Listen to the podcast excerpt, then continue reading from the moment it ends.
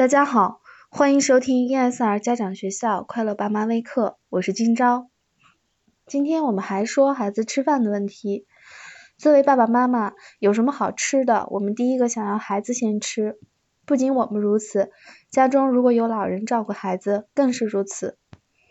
可是，当我们把一个好吃的东西拿到孩子的面前，他有时候却未必领情。也许是因为之前没吃过。也许是光从口味挑选，没从营养考虑，孩子可能不吃我们眼中的好东西，怎么办呢？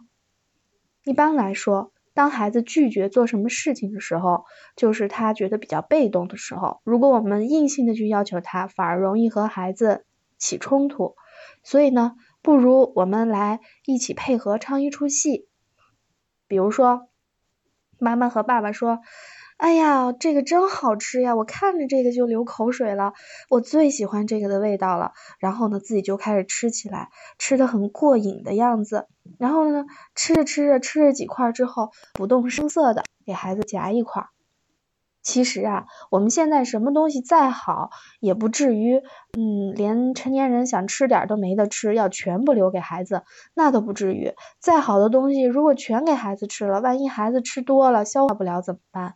所以呢，有什么东西的时候，我们一定要有一个概念，就是我们成年人这个东西好，那么我们成年人也是要吃的，不能都留给孩子。因为呢，我们如果把这些东西都留给孩子，可能会。嗯，得到一个我们不想要的结果，比如说孩子可能会想说，哎呀，怎么老叫我吃，你们自己却不吃呢？这个东西是不是真好呀？那另一种呢，有可能孩子还会想说，形成一个刻板的印象，父母是不喜欢这个东西的。那慢慢慢慢呢，孩子就潜移默化的也不喜欢这个东西，每次吃再好的东西，他也可能也觉得在吃药，自己就没有享受的那个过程。所以呢，我们其实不要专门去提醒他，只顾自己埋头吃，反而孩子看到我们这个很热火朝天的这个场面，会被自动的吸引过来。那么，如果我们之前已经问孩子了，说孩子已经明确说我不吃，那我们也可以说好的，你不吃，那妈妈吃，那你陪着妈妈吃好不好呀？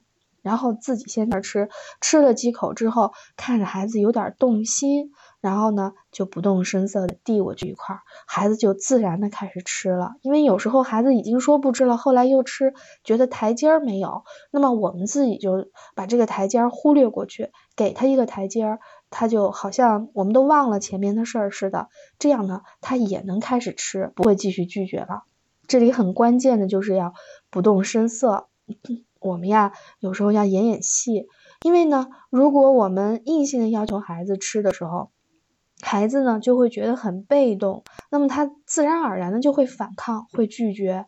但是呢，如果我们碰到这种事情之后，我们不去硬性要求他，我们自己先做，然后呢，在做的过程中把这种快乐的气氛体现出来，其实就在诱惑他，他反而容易产生兴趣，嗯，有可能胃口大好呢。